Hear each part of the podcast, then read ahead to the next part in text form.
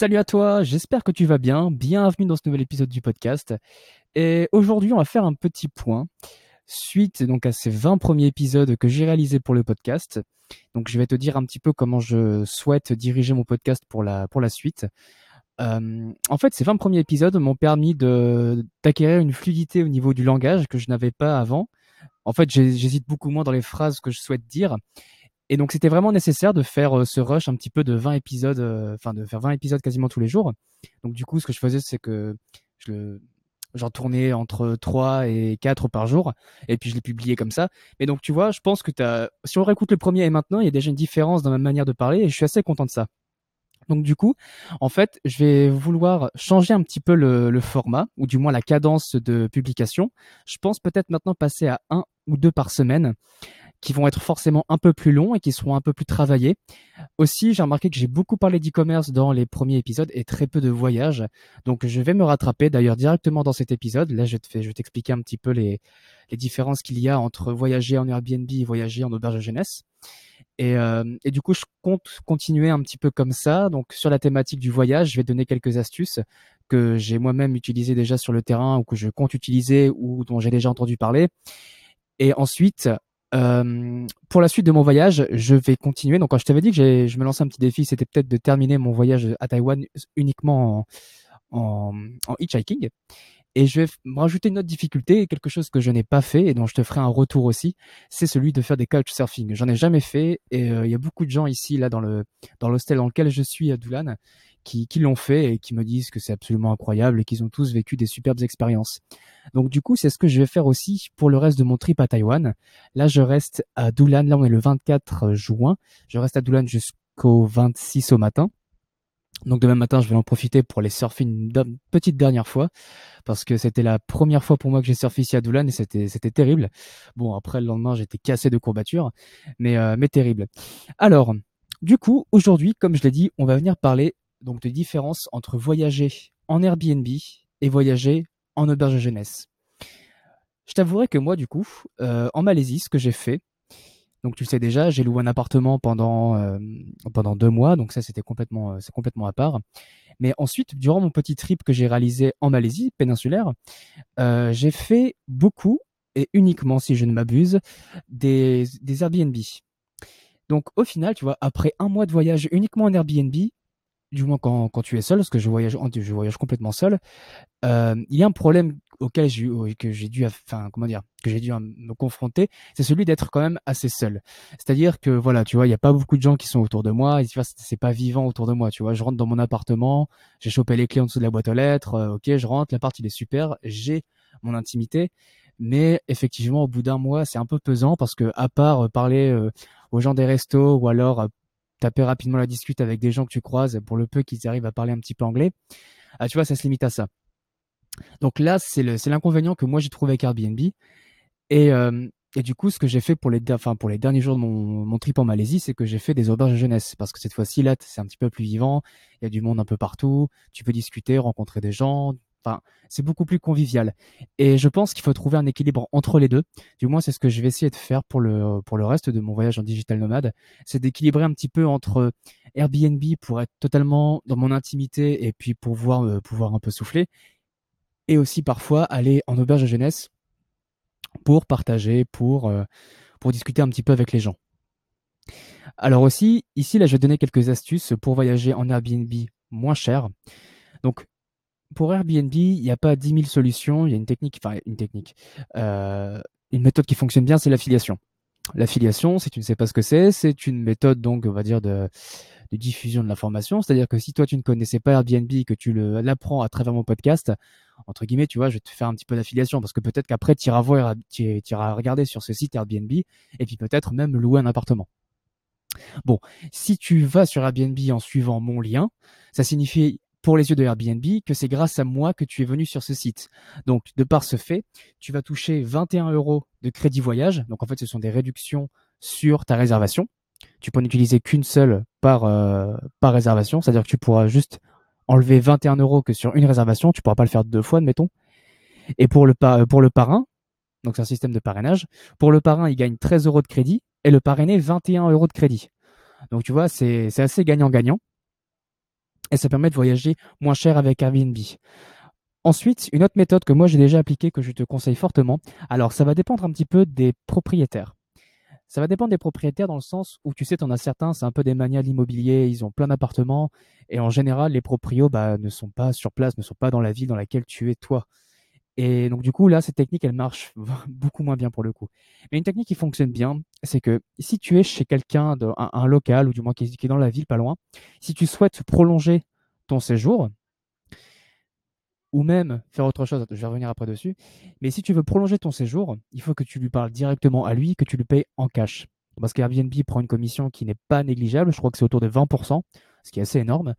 Et donc du coup, si tu parles au propriétaire en disant, bah écoute, je veux rester 5 jours de plus, euh, je te donne en cash, euh, si effectivement l'appartement est libre, euh, il y a très peu de chances, très peu de chances qu'il refuse. Il n'y a aucune chance qu'il refuse d'ailleurs. Il gagnera plus d'argent que, si tu avais réservé à travers Airbnb. Donc ce que tu peux faire dans ces moments-là, c'est prendre le tarif de 5 nuits sur Airbnb et tu enlèves 10%, ce qui fait que toi, tu paieras 10% moins cher et, le gars, justement, il va gagner 10% en plus parce que Airbnb prend 20%. Donc tu peux faire comme ça.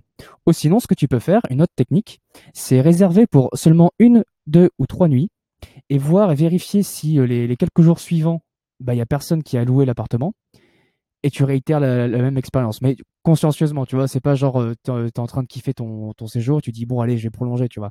Là, c'est vraiment prémédité. C'est-à-dire que tu restes une ou, une, ou deux nuits, pardon.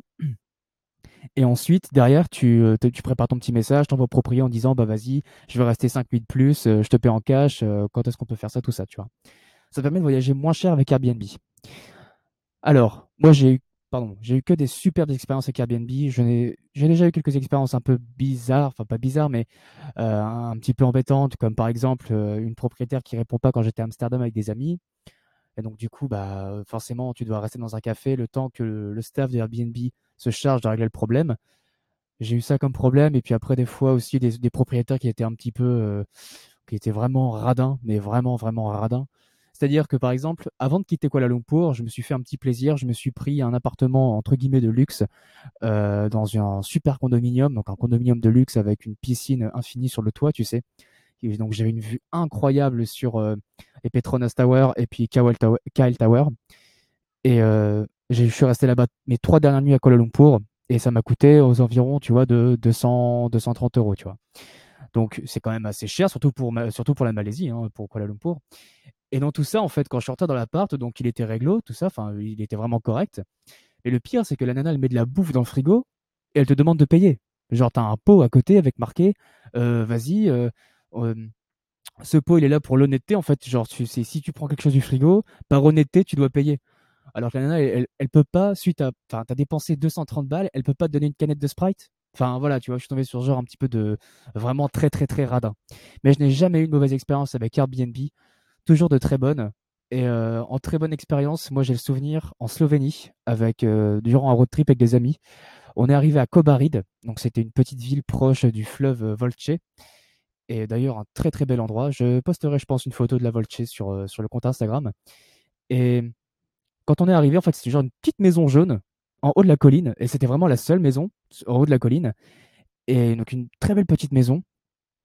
Et on, donc on, est, arrivé très tard sur le, sur le lieu. Donc on arrive au point de rendez-vous et la nana nous a dit bah écoutez, suivez-moi en voiture, je vais vous accompagner devant la maison. Donc elle nous emmène dans des chemins de, des chemins de campagne. Hein. donc c'est vraiment des trucs de terre et tout. Il pleut, enfin c'était terrible. Et il faisait nuit, donc il y avait de la boue et tout. Enfin j'explique pas. Et on arrive tout en haut de cette colline et on voit cette toute petite maison, mais vraiment super, super mignonne. Donc la nana elle nous invite à rentrer et puis là elle commence à nous offrir plein de trucs, de la bouffe, de l'alcool, on trinque ensemble. Enfin même si ça ne durait pas très longtemps, il y avait vraiment une chaleur entre, entre comment dire, entre hébergeur et hébergé qui était, qui était super. Et donc, on a passé tellement un bon moment ce soir-là qu'on a décidé de prolonger notre séjour en payant par cash, hein, comme, comme je t'expliquais juste avant. Et donc, la nana, elle est revenue pour qu'on lui donne le cash. Elle est revenue avec de la bouffe et on a repartagé un petit moment ensemble et tout. Enfin, vraiment, tu vois, ça fait partie des expériences que j'ai eues avec Airbnb et qui, qui étaient vraiment formidables. Maintenant, je vais te parler des auberges de jeunesse. Alors, moi, je fais les auberges de jeunesse depuis déjà un bon moment.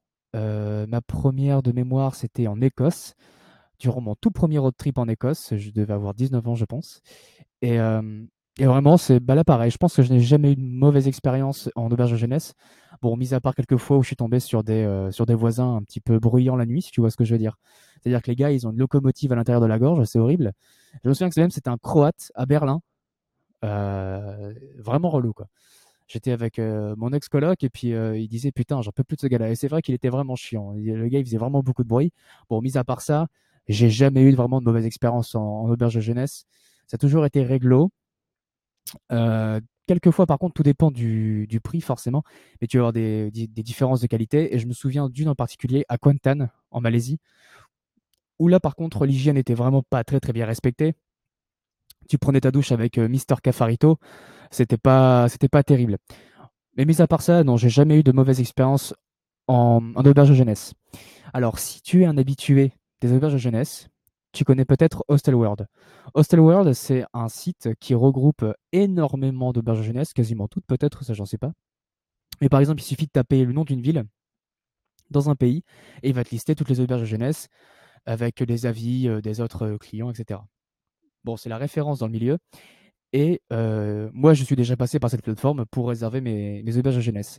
Mais maintenant, je vais te donner une petite astuce pour bah, justement payer moins cher ton séjour en auberge de jeunesse à travers Hostel World. Il faut savoir que Hostel World, forcément, c'est pas un service gratuit. C'est un service qui va prendre une commission sur la réservation que tu es en train de faire dans, une, auberge de jeunesse. C'est-à-dire qu'en gros, tu vas venir trouver ton auberge, donc tu vas faire OK et tout, je reste de tel jour à tel jour. Et en fait, tu vas devoir payer un acompte sur Hostel World. En fait, c'est pas pas un acompte en mode euh, euh pour être sûr que tu vas venir chez eux. Non, non, c'est la commission que va prendre Hostel World. C'est-à-dire que tu vas devoir payer Hostel World un certain montant de la transaction pour que Hostel World euh, envoie la réservation à l'auberge de jeunesse en question. Alors maintenant, moi, comment je procède? C'est-à-dire que Hostel World prend quand même une commission qui n'est pas négligeable et des fois même, elle peut atteindre euh, le prix d'une nuit dans l'auberge de jeunesse dans lequel tu vas dormir. Donc du coup, si tu fais sauter Hostel World, tu peux même dormir une nuit de plus, tu vois. Donc ce qui est quand même pas négligeable, tu vois, surtout quand tu as des petits budgets je pense que c'est des techniques qu'il faut pas, bah, qu'il faut garder en tête en fait. Et du coup, ce qu'il faut que tu fasses, c'est juste faire ta recherche d'auberge jeunesse sur Hostel World. Donc tu vas regarder un petit peu les photos, etc. Si une auberge te semble bien, si je sais pas, les chambres elles ont l'air sympas, etc. S'il y a des bons avis. Et ce que tu vas faire, c'est que si tu es déjà dans le pays en question et que tu as un numéro euh, local, donc là par exemple là je suis à Taïwan, tu vois, si je veux prendre une auberge de jeunesse à Tainan, qui est l'ancienne capitale de Taïwan, bah, je vais aller sur Google, tout simplement. Je taper le nom de l'auberge de jeunesse en question et je vais les appeler directement via leur ligne. Ils ont, enfin, toutes les auberges de jeunesse ont une ligne ou du moins un mail qui peut être plus ou moins facile à trouver. Mais en général, je pense qu'il n'y en a aucune qui n'a pas de numéro de téléphone, tu vois. Donc tu les appelles directement et tu réserves directement bah, avec eux en fait. Et puis comme ça, tu fais sauter la commission World. Par contre, euh, l'inconvénient en faisant cette technique, c'est qu'effectivement, tu vas venir économiser la commission d'Hostelworld. Mais il faut savoir que, comme je l'ai dit juste avant, Hostelworld, c'est la référence de, comment dire, de la réservation pour les auberges de jeunesse dans le monde. Et donc, du coup, ça fait un petit peu vitrine pour toutes les auberges de jeunesse dans le monde. C'est-à-dire que si une auberge de jeunesse est mal notée sur Hostelworld, euh, elle risque de pas avoir beaucoup de clients. Tu vois, c'est vraiment, c'est vraiment important, hein, les, les, avis sur Hostelworld, et ça, ça, ça reflète vraiment la qualité de l'auberge de jeunesse. Donc, du coup, si tu utilises cette manière-là, pour être honnête, ce serait cool quand même que tu, laisses un bon avis, tu vois, dans l'auberge de jeunesse dans lequel tu as été. Parce que du coup, ces gens-là, le fait que tu réserves par le biais d'Hostel World, ils sont assez contents parce que si tu passes un bon moment, tu vas mettre une review euh, de, leur, établissement sur Hostel World, et puis pour, euh, embellir, et puis pour, euh, pour les encenser, tu vois. Et du coup, si tu passes par cette technique en les appelant directement, bah, malheureusement, même si tu passes un bon moment, tu pourras pas partager ce que tu as vécu sur Hostel World. Donc, si tu es quelqu'un d'honnête et que tu as envie de vraiment euh, aider les gens qui, euh, qui tiennent l'établissement parce que tu as vraiment passé un très bon moment, le fait d'utiliser ces techniques, c'est bien, mais après, laisse un avis, par exemple, sur Google ou alors prends une photo et partage-la sur Facebook. Comme ça, c'est vraiment faire. Et puis, euh, même si tu mets pas de post sur, fin d'avis sur Hostel World, au moins tu le mets sur Google, etc. Parce que les gens font aussi beaucoup la recherche Google hein, pour, pour trouver des, des hostels. Donc là, voilà, c'était ma petite technique pour gratter euh, des fois une nuit en, en, auberge de jeunesse. Et du coup, je vais sûrement te venir, te parler, euh, comme je te disais au tout début du, podcast, c'est que je vais essayer de faire le reste de mon séjour en couchsurfing. Je ne l'ai jamais essayé avant. Et donc le couchsurfing, c'est une autre manière d'être hébergé chez quelqu'un, donc euh, complètement gratuitement. Le, la seule contrepartie, c'est de partager un moment ensemble partager peut-être un repas, partager peut-être un échange culturel, enfin un peu tout ça. Et donc je pense que c'est une autre manière de voyager. Excuse-moi s'il y a quelques comment dire quelques variations de de sons parce que je tiens mon micro à la main, c'est pas pas évident. Là, je te dis c'est comme ça, le podcast il est pas on n'a pas un très gros budget. Et et du coup, je vais faire le reste en couchsurfing et je te ferai un petit compte rendu, je pense, là, quand j'aurai peut-être fait tout le. Quand j'aurai remonté tout Taïwan en couchsurfing et hitchhiking, je te ferai un point sur le couchsurfing. Et, euh, et puis je pense que ça peut le faire. Ça va être sympa. Euh, aussi, ce que je compte faire, c'est que je sais pas si tu es un petit peu au courant de ce qui se passe dans les, les médias, dans les réseaux, dans les réseaux sociaux, mais il y a IGTV hein, qui, a été sorti, donc un genre de YouTube, mais proposé, enfin YouTube, Instagram. Et du coup, je pense que je vais commencer à mettre des vidéos dessus parce que ça peut être carrément cool. Et euh, d'ailleurs, j'ai commencé à, si tu veux, à compiler quelques, vidéos verticales là que je vais venir euh, mettre la suite, enfin, les mettre, euh, bah, les, les, monter quoi, genre les, monter sur une petite vidéo de peut-être une dizaine de minutes. Et puis donc du coup, dès que ce sera fait, bah, je t'en parlerai. Donc voilà, là j'en ai fini. Je t'ai parlé un petit peu des différences qu'il y avait entre Airbnb et Hostel World. Donc évidemment, euh, si tu voyages à plusieurs, si tu fais un road trip avec tes potes, euh, tu n'auras pas cette sensation de solitude entre guillemets. Et aussi tout dépend de ton caractère que moi j'ai connu en Malaisie. Après, moi, il faut savoir que je suis quelqu'un qui est assez solitaire et que même au bout d'un mois, quand tu croises vraiment personne ou que tu n'as vraiment pas d'échange sérieux avec une autre personne, bah c'est un peu c'est un peu pesant quoi. On n'est pas on nous appelle pas les animaux sociaux pour rien, tu vois. Genre des fois on a vraiment besoin d'aller voir les gens, de leur parler un petit peu, d'avoir une conversation. Mais après tout dépend des gens et tout dépend aussi avec qui tu voyages. Dans tous les cas, j'espère que mes astuces bah, te seront utiles et que peut-être tu les utiliseras dans le futur pour tes prochains voyages. Si cet épisode t'a plu, bah, laisse-moi une recommandation ou un commentaire sur la plateforme sur laquelle tu m'écoutes. Tu peux également suivre l'Instagram du podcast. Et puis aussi, maintenant, je suis sur Mapster. Donc, euh, c'est une petite application sur euh, iOS et Android qui te permet en fait de, connaître toutes mes bonnes adresses que je vais venir noter les unes à la suite des autres en fonction de mon avancée dans les pays que j'ai visités. Donc voilà, j'espère encore une fois que ça t'a plu et puis on se dit à la prochaine. Salut